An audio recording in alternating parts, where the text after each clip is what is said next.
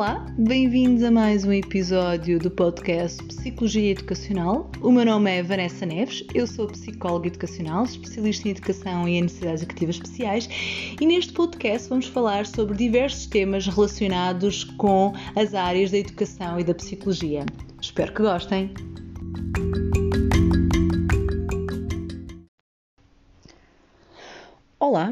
Bem-vindos ao primeiro episódio do podcast Psicologia Educacional. Se viram o episódio intro, eu apresentei-me. Meu nome é Vanessa Neves, eu sou psicóloga, psicóloga especialista em educação e em necessidades educativas especiais.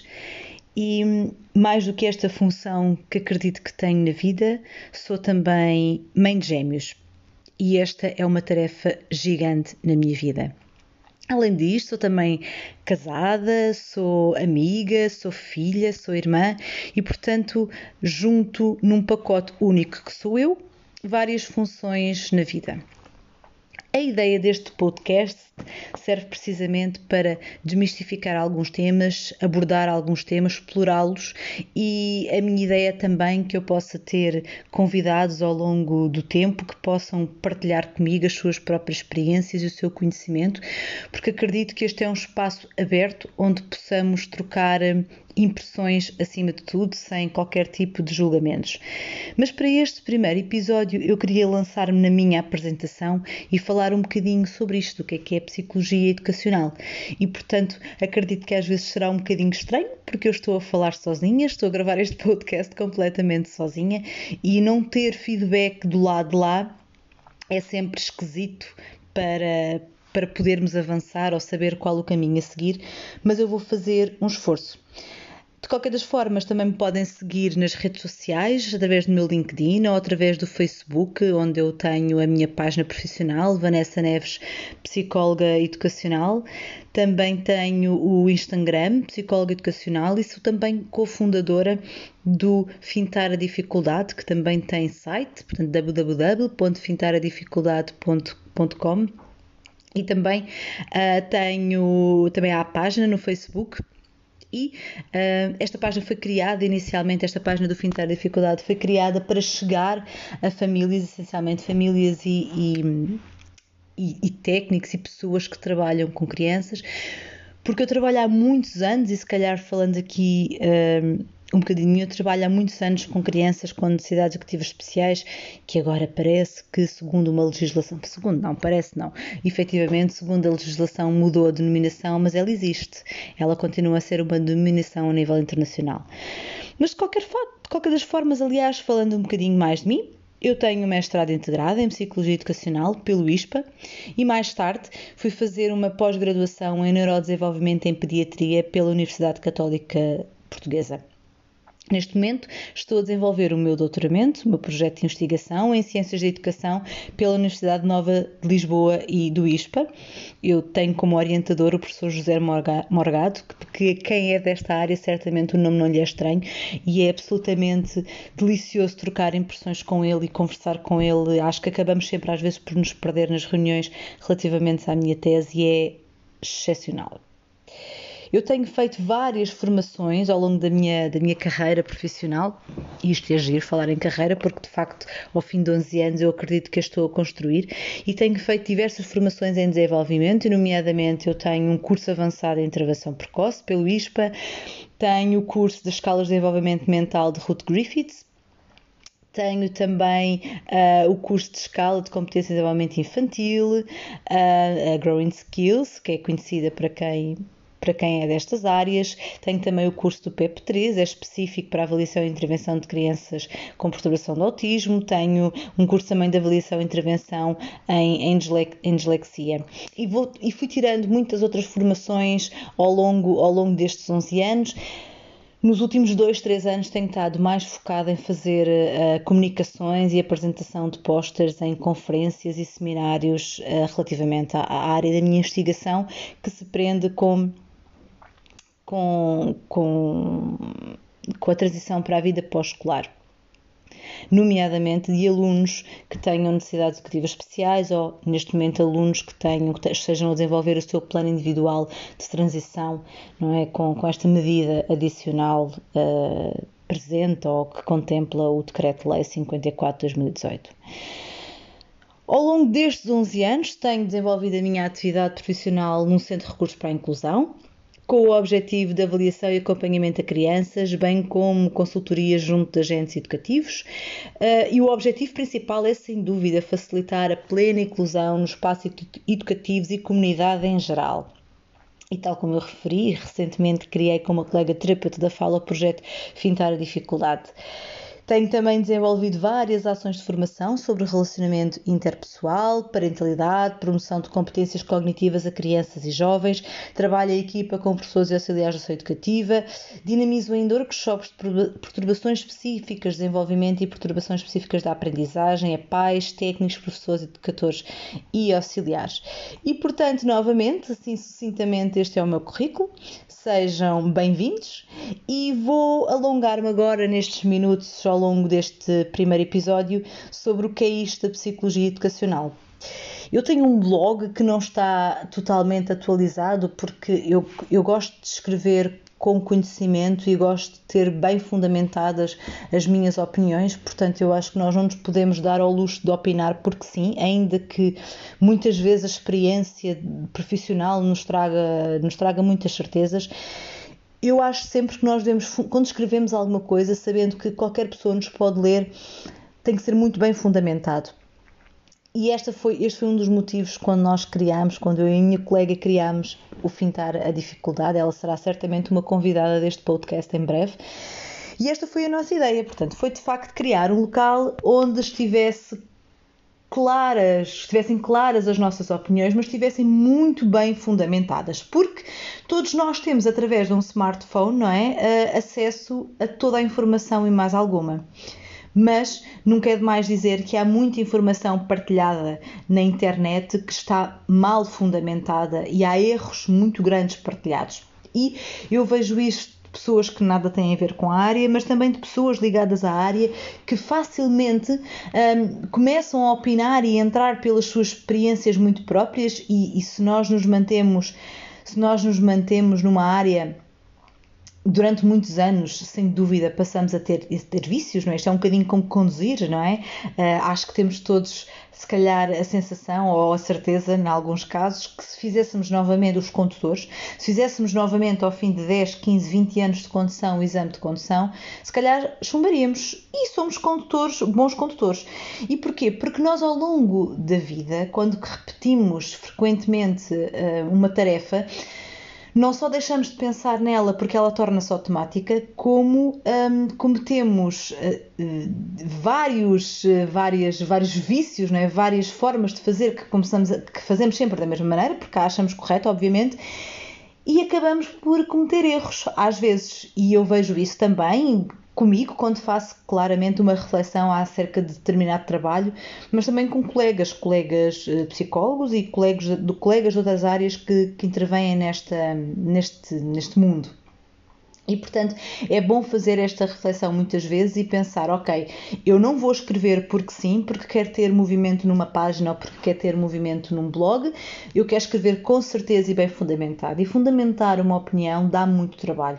Um artigo de opinião não é a mesma coisa que um artigo científico e eu quero ter aqui um meio termo. Eu não quero ter no meu blog nem neste podcast um, artigos científicos e opiniões científicas, portanto, não, mas a ciência e a investigação investigação baseiam a nossa prática e, portanto, eu quero ter sempre que sempre que manifesto uma opinião, ainda que eu possa dizer da minha experiência eu observo isto, mas a verdade é que a minha experiência não é uma experiência que eu possa alargar a todos os contextos e a todas as práticas e, portanto, eu quero ter sempre este cuidado e este é o motivo pelo qual o, o blog às vezes não funciona à velocidade que eu gostaria. Bom, então, eu hoje queria alongar-me também e perder aqui este tempo deste podcast, deste episódio, deste primeiro episódio, falar sobre a psicologia educacional, não é? Que foi isto que me lançou, que me moveu a, a lançar um podcast, a criá-lo e que, curiosamente, a minha apresentação de intro deste podcast já foi lançada no dia 1 de julho, há precisamente 20 dias, e eu tinha clara certeza do que é que queria fazer para o primeiro episódio, tenho bem presentes quais são as pessoas que quero que partilhem comigo este podcast e pronto, as quais quero entrevistar mas eu volto a referir, isto dá, eu quero que seja fundamentado. Quem quer que seja que me ouça a partir de agora, tanto que eu não partilhei ainda, uh, não partilhei em lado nenhum ainda este podcast, porque eu quero que quando as pessoas comecem a ler, ou é melhor, a ouvir, saibam que é um sítio seguro. Portanto, é um sítio seguro e é, e é, um local com opiniões bem fundamentadas em, em na, na, sua essência. Portanto, não apenas a minha opinião. Lançando-me, porque já me estou a repetir, esta é a desvantagem do podcast quando estamos a falar uh, continuamente, não é? E, e, ao fim de 10 minutos eu já não vou voltar atrás. Portanto, vou voltar ao nome que deu Psicologia Educacional. É curioso, se calhar fazendo aqui uma ponte antes de Ai, a vantagem é que eu gosto de falar, sabem? Portanto, acabo por me perder sozinha, mas acabo por me lembrando de várias coisas que quero referir. Eu acho que sempre, eu acho que desde o meu quinto, sexto ano de escolaridade, como é que eu cheguei à psicologia? Eu, eu, desde o meu quinto, sexto ano de escolaridade que queria ser psicóloga, porque tinha a ideia, e não é errada, na é verdade, que os psicólogos ajudavam as pessoas e, portanto, que os psicólogos ouviam as pessoas, que os psicólogos partilhavam coisas com pessoas, partilhavam no sentido de, de, de as orientar, eventualmente, ou lhes abrir as portas e as janelas. E eu não estava totalmente enganada, portanto, a minha ideia de entrar à psicologia foi sempre numa ótica de conhecer a mente, de, de, de, conhecer as pessoas na sua essência. Portanto, eu gosto mesmo de pessoas. E, portanto, todo o meu percurso escolar desenrolou-se, obviamente, até efetivamente a minha entrada para a faculdade em psicologia. Eu entrei precisamente na faculdade de CRI, eu sou formada no ISPA e foi para o ISPA que eu quis ir. E quando chego ao ISPA, numa primeira, no meu primeiro ano, eu devo dizer que, isto fica aqui uma, uma partilha muito pessoal, eu sempre fui boa aluna, boa aluna ao longo de, de, de toda a minha, da minha, do meu percurso escolar, do meu percurso académico, e, e eu chego ao ISPA, chego ao primeiro ano de Faculdade de Psicologia, e o meu primeiro ano é o ano em que eu tiro a minha primeira negativa. E portanto chocou-me. chocou-me porque eu não estava à espera que tal acontecesse, principalmente porque lá está, eu gostava de, verdadeiramente de psicologia, mas todo um primeiro ano de base de psicologia a mim fez um pouco sentido e portanto estávamos a entrar em, eu lembro-me de haver uma cadeira que eu tive uma, uma nota eh, baixíssima e fui à revisão de prova e ou, ou chumbei na cadeira, já nem sei bem, no, no, exame, já não me lembro muito bem, e quando fui à revisão de prova com o professor, ele diz-me assim, olha, você nota-se perfeitamente que é aluna de Psicologia, um, porque dá aqui a sua opinião, e, e eu fiquei... Uh, com cara de, de, tonta a olhar para o professor ou para a professora, já nem me recordo, acho que era um professor. E, e ele diz-me: olha, eu não me interessa para nada a sua opinião, eu quero é que me diga a opinião dos autores. E este foi o meu primeiro baque com o que é fazer a investigação ou o que é fundamentar as nossas próprias opiniões. E passaram-se efetivamente 10 eh, anos ou 9 anos desde que eu terminei o meu curso. 9 anos, julgo, ou 9, talvez um pouco menos, 8. Desde que eu terminei o meu curso a entrar no meu doutoramento, passando por, por, eh, por outras, outras, outras formações pelo caminho e quando finalmente cheguei ao doutoramento, ouvi uma coisa diferente, que foi, vocês já têm, vocês, eu e os meus colegas de doutoramento, já têm opinião, mas têm sempre que a fundamentar. E isto foi algo que eu aprendi muito forte, e isto vem ligar, desculpem voltar atrás neste ponto, mas vem, esta é a ligação àquela de que eu não quero escrever nem dizer nada sem ter fundamentado. Uma coisa é uma opinião informal, outra coisa é quando estou a partilhá-la ao mundo e eu não sei quem me vai ler e não sei, e, se quem me vai ler tem uh, eh, um, eh, este conhecimento ou tem acesso à informação correta. Porque nós temos que, sempre que nós opinamos, sim, eh, eu acredito que nesta altura e sei que nesta altura, em, em, diferentes áreas, eu tenho muita experiência e muita formação e eu tenho a minha própria opinião, mas eu não a formei sem fundamentar e, e em algum ponto. E, portanto, nenhuma opinião pode ser desgarrada de algum ponto. Ora, eu quando vou para o meu quarto ano de faculdade, eu tenho que escolher qual é a área que, que sigo. Portanto, a psicologia tem três áreas base, não é? A área de clínica, a área de organizacional, a social uh, e a de educacional. E eu já, para mim já era claro. Para mim era claro que educacional era a minha área. Eu trabalhava há uns anos já em ATL, o meu primeiro, trabalho foi como monitora uh, em campos de férias na junta de freguesia de onde eu vivo, uh, pronto, para acompanhar as crianças à, à praia. Eu, eu, eu, cheguei a ter muitas dúvidas qual seria o curso que, que seguiria e um, um dos que estava em cima da calha, apesar de, como eu disse, eu sempre ter querido seguir psicologia, era educação de infância e, portanto, eu sabia que tinha que trabalhar com crianças, tinha que trabalhar nesta área e fui para psicologia educacional e não me arrependi uma vírgula. Na época, eu não sei exatamente como é agora, até porque eu apanhei uma mudança da, denominação nos cursos e, portanto, eu já terminei como mestrado integrado, mas na época, o quinto ano, era o ano uh, do estágio. E eu tinha que escolher um estágio. E hum, aquilo que eu senti, posso estar a dizer um grande disparate, e lá está, é aqui que eu tenho algum receio, mas aquilo que eu senti ao longo do meu quarto e quinto ano na faculdade, um, e atenção que eu adorei tirar o meu curso no, no, ISPA, mas da minha área, não é? A área de educacional, aquilo que eu senti é que um, a parte educacional, da psicologia educacional, era toda muito orientada para os aspectos da leitura e da escrita. E que, se bem que é uma área que eu gosto e é uma área que eu intervenho e que gosto muito, senti que tudo o resto estava um bocadinho ali. Um, a psicologia educacional é mais, é mais do que leitura escrita, é mais do que dificuldades de aprendizagem, é mais do que isto, não é? Portanto, a psicologia educacional agrega um conjunto de, um, de fatores relativamente à psicologia e à educação que vão muito para além da leitura e da escrita, se bem que é obviamente uma parte importante. E depois havia uma pequenina parte também que tinha a ver, na, na à época, com dificuldades de. de uh, havia uma cadeira que, que, felizmente já não se chama assim, porque nós mudámos a denominação, não é? Mas era chamava-se handicaps, portanto era às, às, às, às, às deficiências ou às, aos comprometimentos físicos ou intelectuais que as crianças pudessem ter no seu desenvolvimento ou, ou, ou que fosse nesse, nessa área. E, portanto, estas eram, são as áreas que eu mais retenho, na verdade, da minha formação base de psicologia educacional.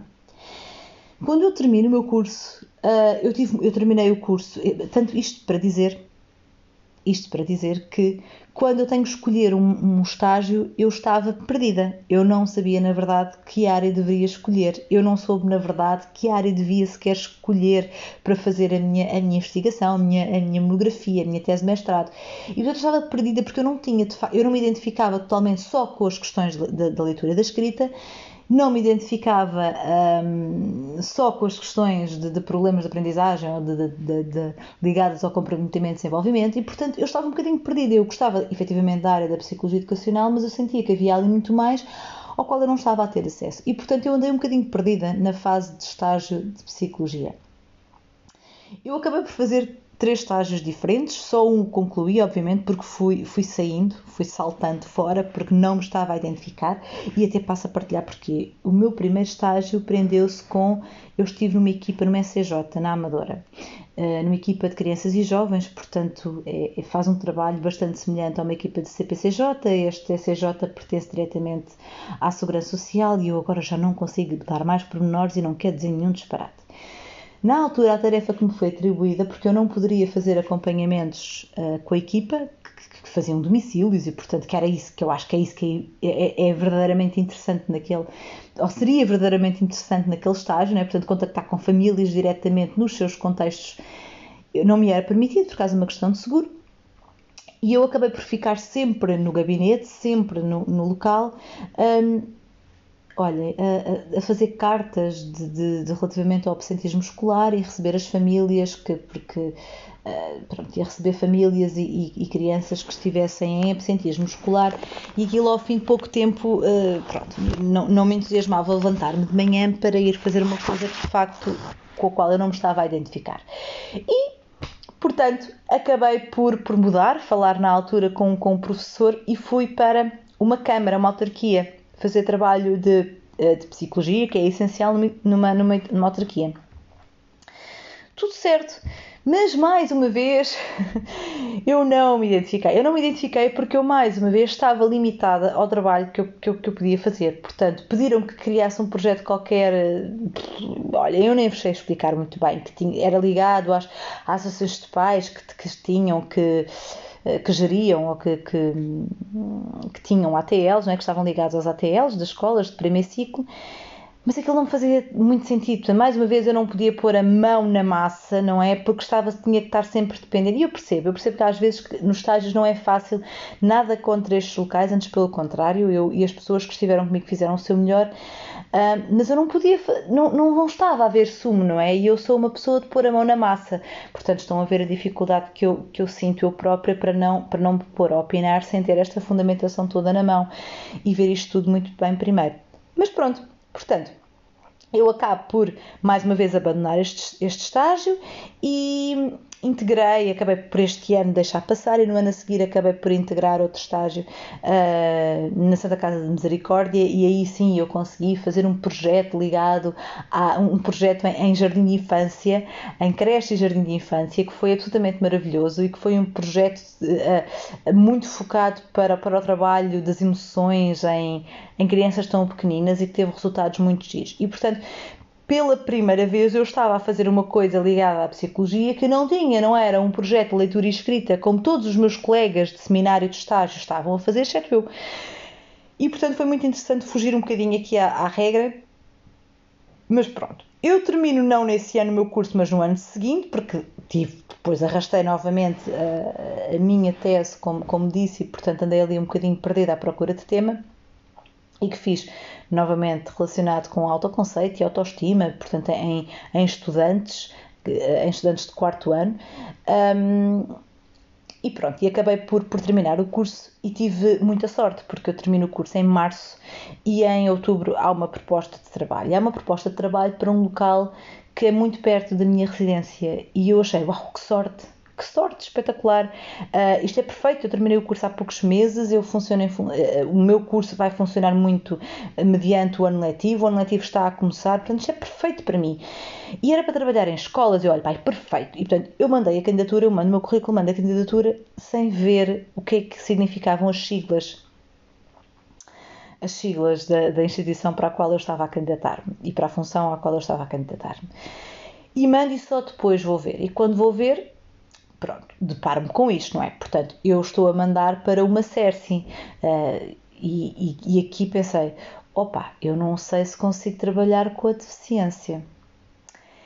E tive um baque, pronto, tive um baque e, portanto, fui sem grande uh, entusiasmo. Eu, queria, eu fui muito entusiasmada porque eu queria, de facto, trabalhar e, portanto, eu sabia que era uma sorte, não é? Porque psicologia é provavelmente uma área que abunda em ofertas de emprego e portanto eu achei que tinha que ir e que tinha que ir com entusiasmo, mas a verdade é que não estava completamente segura das funções que iria fazer. Mas também quem é que tem? Quem é que tem após um estágio ou quem é que tem após terminar o curso? Pronto, então a vaga acabou por ficar para mim, ou uma delas. Eu acabo por entrar num centro de recursos para a inclusão e adoro. E não me vejo neste momento a trabalhar noutra área que não esta. Uh, não necessariamente em escolas, eu, eu, eu quero, quero crescer noutros sentidos, mas este apoio, este apoio a crianças, apoio ao desenvolvimento, apoio às dificuldades de aprendizagem. E portanto eu, eu entro finalmente ao fim de 20 minutos, entro no que eu vos quero falar do que é que é isto da psicologia educacional, porque nós ligamos muitas vezes o apoio psicológico ao apoio psicológico clínico, ao apoio psicoterapêutico, e a psicologia é tão mais do que isto tão mais, tão mais, é tanto. E a área da psicologia educacional está intimamente ligada, obviamente, às questões da, da aprendizagem. E a aprendizagem, como é óbvio, é um processo contínuo em que podem surgir percalços ao longo do mesmo. E, apesar de ser importante respeitar o próprio ritmo da criança e do adolescente, o mundo competitivo como ele é também nos força a ser melhor e a querer melhor. E a psicologia educacional pode, desta forma, tornar-se uma excelente aliada tanto no insucesso escolar, tal como nas dificuldades de aprendizagem, as necessidades educativas especiais e o reforço no desenvolvimento. Também procura desta forma responder às necessidades de alunos, pais, educadores, na realização de um acompanhamento especializado e individualizado, atendendo às necessidades e características próprias individuais de cada criança e adolescente. E, portanto, isto para reforçar sempre que é, pedir ajuda psicológica ao nível da psicologia educacional para um aluno não é porque o aluno precisa apenas e só de um acompanhamento psicoterapêutico ou, ou, algo, ou algo relacionado à sua gestão emocional. Até porque, se for esta a base da intervenção, for esta a necessidade de base de intervenção, então aí o psicólogo educacional deverá encaminhar para um colega da especialidade. E é o que eu faço. Portanto, se, se a intervenção uh, base tem que ser ao nível da psicoterapia e, e desta questão muito próxima também com a dificuldade de gestão emocional, então eu encaminho para um colega de psicologia clínica que é o expert na área. Se tem algo a ver com o seu desenvolvimento emocional, o seu desenvolvimento cognitivo, as dificuldades de aprendizagem, então eu sinto-me uh, como peixinho na água, porque de facto esta é a, área, é a área que eu intervenho, mas esta eu, enquanto psicóloga educacional ou qualquer outro.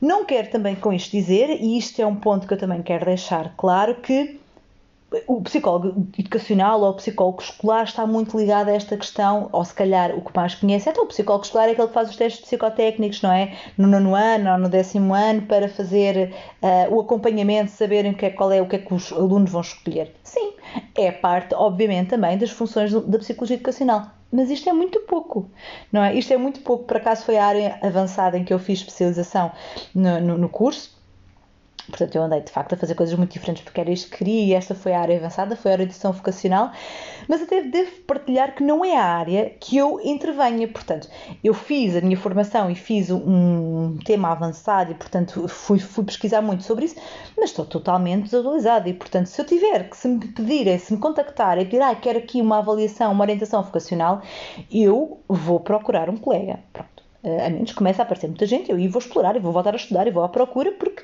esta é a vantagem de ter as bases, ter a informação connosco. Mas isto também é importante, e é isto que eu também quero passar, é não considerem que o psicólogo é só para questões de psicoterapia e quando a criança não está bem a nível emocional. Não. Um psicólogo educacional é mais do que isto. Um, e percebam também que o mesmo o psicólogo educacional pode encaminhar para um colega, para outro psicólogo educacional, porque sabe que ele é mais especialista. E se um técnico faz isto, um técnico é nobre e tem perfeita consciência das suas áreas fortes, mas também das suas áreas fracas. E, portanto, vai certamente fazer um bom trabalho. Portanto, o psicólogo educacional foca a sua intervenção nos processos de aprendizagem, promovendo a qualidade do desenvolvimento humano e superando as dificuldades de aprendizagem e sucesso escolar. A, a finalidade das consultas, numa consulta de psicologia educacional, são de facto identificar a queixa e o problema. Isto passa por um processo eh, de avaliação. E ouvir o pedido de ajuda e atendê-lo, não é? E, portanto, passa pelo planeamento, um processo de planeamento educativo. E para quem é que é esta consulta, esta, esta consulta de psicologia educacional ou de psicopedagogia? É uh, uh, destina-se a todas as crianças, adolescentes e mesmo adultos em que se identifiquem sinais de alerta durante os processos de aprendizagem e ao comprometimento a nível do desenvolvimento. E, portanto, não quer dizer que isto, que a necessidade da intervenção de um, de um psicólogo educacional surja só, apenas e só na entrada para a escola. Normalmente é quando mais se notam um, que se verifica algum tipo de comprometimento, mas poderá ser ao nível do desenvolvimento porque a criança não está a desenvolver ao ritmo que deveria estar ou que seria expectável ou que seria dentro de, da norma, de, de, é, daquele intervalo de norma, e portanto uh, levanta-nos aqui alguns, alguns alguns alertas que devemos, devemos estar atentos e aí o psicólogo pode intervir. E neste ponto, mais para a frente, eu, eu quero falar sobre esta questão de.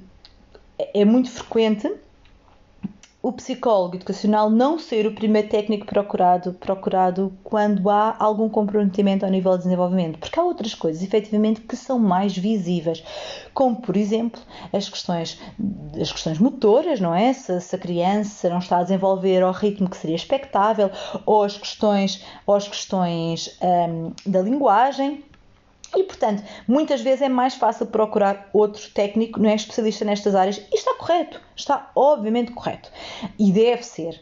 Uh, e é óbvio também que os pais, quando procuram ajuda especializada, têm que terem atenção às suas carteiras, obviamente, não é? E todo, todos os, os, acompanhamentos acabam, às vezes, por sair, às vezes, ou, ou quase todas as vezes, por sair muito caras. Mas deixar, deixar aqui esta nota presente que muitas vezes estamos a referir-nos a, um, a, um, a um comprometimento ao nível de desenvolvimento global e se afeta uh, e se afetar a parte cognitiva, o meu conselho é que procurem um psicólogo porque uh, poderá não ser necessária uma intervenção constante e frequente a nível da psicologia, mas poderá ser essencial para o sucesso mais rápido nas intervenções das outras áreas. E é óbvio também aqui que cada técnica é independente e, portanto, não precisa nada que um psicólogo dê orientações e não é esse o objetivo, mas aqui um trabalho de interligação e de, de trabalho de, de, de equipa, de, de multidisciplinaridade é muito importante para o sucesso de desenvolvimento desta criança. E, portanto, se nós só procuramos, se o psicólogo só é procurado em, em extremis, quando, quando vêm, lá está, as questões escolares, as questões de aprendizagem, nós perdemos efetivamente tempo. E nós sabemos, e como, e como eu disse inicialmente, não é? se, se, viram no meu, no meu currículo, eu tenho também formação em intervenção precoce. Quanto mais precocemente intervirmos, mais rapidamente nós vamos ter melhores resultados. E portanto, lá está, não é? Ah, as maiores queixas surgem claramente ao nível da entrada para o primeiro ciclo, onde se denotam, por exemplo, dificuldades na leitura da escrita, no raciocínio lógico ou matemático e podendo ser indicadores de dificuldades específicas da aprendizagem. E isto, tudo isto surge normalmente com um pedido de ajuda na dificuldade em lidar com uma situação ao nível do comportamento, ou aprendizagem, ou deficiência, ou mobilidade. Normalmente, estas queixas surgem por parte de educadores naturais, como pais ou outros familiares, etc. Ou e educadores profissionais, professores, monitores de ATL, etc. Ou organismos ou instituições, como diretores de agrupamentos de escolas, diretor de turma, colégios. Portanto, estas queixas podem vir de toda a gente que intervém com, com, com crianças, estes alertas, se calhar queixas é muito forte, não é? Mas estes alertas podem vir de todo e qualquer interveniente com a criança. Ora, quando é que existe uma avaliação psicopedagógica? Quando há sinais de, de alerta, a avaliação psicopsicológica deverá ter lugar o mais precocemente possível.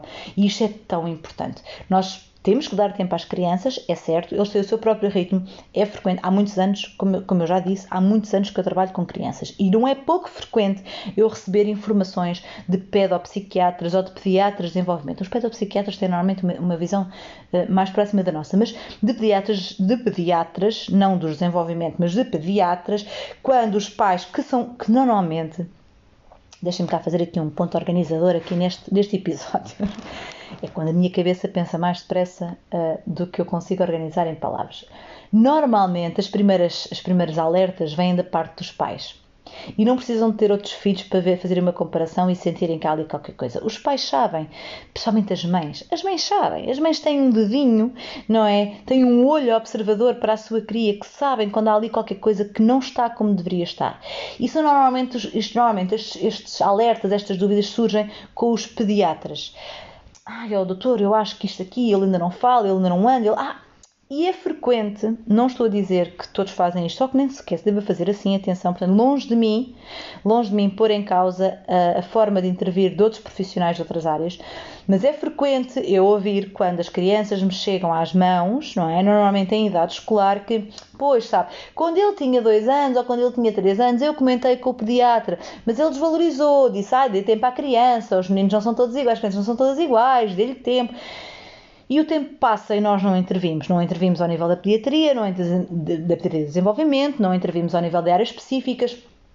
Se há um, um, comprometimento ao nível de desenvolvimento, não estamos a intervir e podíamos ter feito tanto mais cedo. E, portanto, hum, é importante, não é? É, é de facto, uh, uh, nunca é demais repetir a questão da intervenção precoce ser essencial. E, portanto, se existirem pais a ouvirem este episódio, nunca duvidem das vossas desconfianças, nunca duvidem do vosso olhar, porque os primeiros alertas vêm quase sempre da família. Quase sempre. Ora, Podemos identificar então estas maiores dificuldades. Desta forma, quanto mais cedo fazemos, mais cedo conseguimos delinear estratégias de intervenção de forma a aumentar o potencial uh, do indivíduo.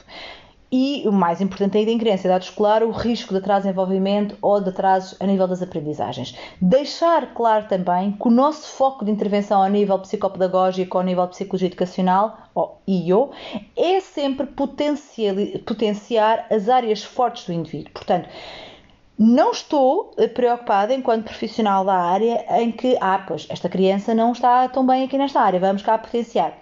Esta não é a nossa forma de intervenção. Porquê? Porque nós sabemos, e a investigação diz-nos isto, que está a minha parte só falar quando eu tenho certeza disto, a investigação diz que quando as áreas fortes são potenciadas, a criança vai aumentar e melhorar as suas áreas menos fortes, as suas áreas fracas. E, portanto, isto é como matar dois coelhos numa cajadada só. É, é eficaz, porque uh, ao potenciar as, as, áreas fortes das crianças e uh, melhorá-las ainda mais, não só a criança vai se tornar mais capaz, como vai ter mais noção e mais autoconsciência das suas, das suas capacidades. Porque isto vai fazer com que ela ganhe uma maior autoconfiança, uma maior autoestima, porque obviamente ligado ao, ao seu maior autoconceito, ao seu autoconceito geral. E portanto, ou só melhor, não maior, melhor. E portanto, isto leva a que as áreas fracas inevitavelmente melhorem. Ora, um processo de avaliação psicopedagógica, como é que se inicia? Inicia -se sempre com uma entrevista aos pais, porque assim é possível recolher o historial do desenvolvimento da criança e lá está. Eu há pouco dizia, e é por isso que eu queria dizer isto: é não desconfiem nunca, não desvalorizem nunca o vosso olhar de pais, o vosso alerta dos pais. A estratégia de intervenção de, de, vai se delinear em, nas três consultas seguintes, normalmente são três consultas, e porquê? Porque é preciso fazer aqui, uh, é, é preciso baseá-la num conjunto de procedimentos, não é? E será identificado o perfil biopsicoeducacional da criança. Portanto, isto não é só as questões académicas ou as questões educacionais, como as questões psicológicas e as questões físicas da criança, não é? Quais são as áreas de avaliação da psicologia educacional? E, portanto, eu já disse e vou agora aqui uh, resumi-las para ficarem claras. Avaliação de desenvolvimento, avaliação cognitiva, não é? Obviamente, não é? Portanto, somos expertos nesta área. Casos específicos de aprendizagem, como a dislexia, desortografia, descalculia, desgrafia, entre outros eu irei falar certamente sobre as questões da dislexia, sobre as perturbações da aprendizagem, as questões específicas da aprendizagem, certamente, uh, e dar-vos o meu conselho enquanto psicóloga, obviamente, e, e, mas será certamente noutro episódio. Perturbações de desenvolvimento, como perturbação de hiperatividade com déficit de atenção ou perturbação do espectro do autismo, entre outras. Uh, avaliação também das competências pré-escolares necessárias para a entrada do primeiro ciclo, não é? Há pais que se preocupam, no, isto normalmente surge com, com, as crianças que são condicionais, se têm ou não têm, uh, pronto, se têm as, as competências as pré-escolares necessárias ou não, um, mas eu também irei falar noutro episódio sobre esta questão, eu já escrevi no meu, no meu blog e vou, e vou falar sobre esta questão, até porque as, as, competências pré-escolares necessárias não são baseadas apenas em questões de, de, capacidade cognitiva, de aprendizagem de leitura e da escrita, ainda que nós saibamos que a nível de aprendizagens essenciais a leitura e a escrita é o bolo geral, bolo, não é o bolo geral, é o bolo grande, não é? Da aprendizagem a nível do primeiro ciclo. Mas há mais do que isto, não é? Há outro tipo de competências, nomeadamente as competências emocionais, que têm que estar, é? e de maturidade, que têm que estar alinhadas. E já nem vou falar em pormenores que aqui um terapeuta ocupacional poderia falar muito melhor do que eu, não é? Do desenvolvimento, não é? Por exemplo, da mão e da forma como se, como se deve pegar num lápis e isto depois vai afetar a grafia. Mas deixaremos isso para outras notícias. E, obviamente, áreas de avaliação, para finalizar aquela que falei há pouco, orientação vocacional. No final de uma avaliação psicopedagógica é elaborado, deverá sempre ser elaborado, um relatório com a caracterização pormenorizada dos resultados das áreas avaliadas, bem como a proposta de intervenção educacional. E atenção, pode haver necessidade de uma intervenção uh, psicológica ou não. E aqui eu acredito que os bons profissionais têm a capacidade de dizer, ok, identifico isto, eu se calhar sigo à distância, mas vou encaminhá-lo para o colega X, porque nesta altura é disto, é deste colega, é deste técnico específico, deste profissional que o seu filho, o seu aluno necessita mais. Estes relatórios, bem, esta é outra questão que nós poderíamos abordar e tem a ver com uma questão de ética também uh, ao nível da psicologia, mas deixaremos para outras, para outras núpcias também. Um, o relatório é um documento confidencial que deve ser sempre entregue à família ou aos seus representantes legais. Um, vamos deixar isto para outro episódio para não, para não entrar aqui em, em pormenores que não interessam agora. Ao nível de intervenção, o objetivo é atuar de facto, tal como eu já disse repetidas vezes aqui em forma em loop neste episódio, atuar em várias frentes, tendo sempre por base o desenvolvimento cognitivo do indivíduo. E desta forma, o psicólogo educacional, através de técnicas e métodos específicos, procura otimizar a aprendizagem da criança ou do adolescente, nomeadamente através do favorecimento das suas áreas fortes, métodos e estratégias de estudo, considerando sempre as suas competências intelectuais, afetivas e sociais. Fazendo a ponto para o que eu disse anteriormente, sempre, sempre favorecer áreas fortes e terem atenção, e vou deixar aqui este ponto no ar para um próximo episódio, que se calhar sai da próxima semana, relativamente às questões das, das pré-competências, das competências pré, pré-escolares. Atenção, competências intelectuais, afetivas e sociais. A periodicidade é variável, obviamente, e é em função dos objetivos em atingir. E, portanto, as estratégias de desenvolver passam por um treino cognitivo, comportamental e a aplicação de estratégias específicas que permitam apreender as competências necessárias. Em que áreas de intervenção podemos ter a, a psicologia educacional? Atraso e desvio no comportamento, dificuldades de aprendizagem, perturbações da atenção, orientação escolar e profissional, métodos e técnicas de estudo, problemáticas comportamentais e emocionais. Bom, eu acabei de dar um resumo daquilo que é psicologia educacional, relembrando que, e, e, e este, este podcast tem o nome Psicologia Educacional, eu queria mesmo chamá-lo que o psicólogo não é para malucos, mas não tive coragem, até porque eu vou estar sempre às voltas com as áreas da psicologia educacional e, portanto, um, serão sempre áreas ligadas à educação.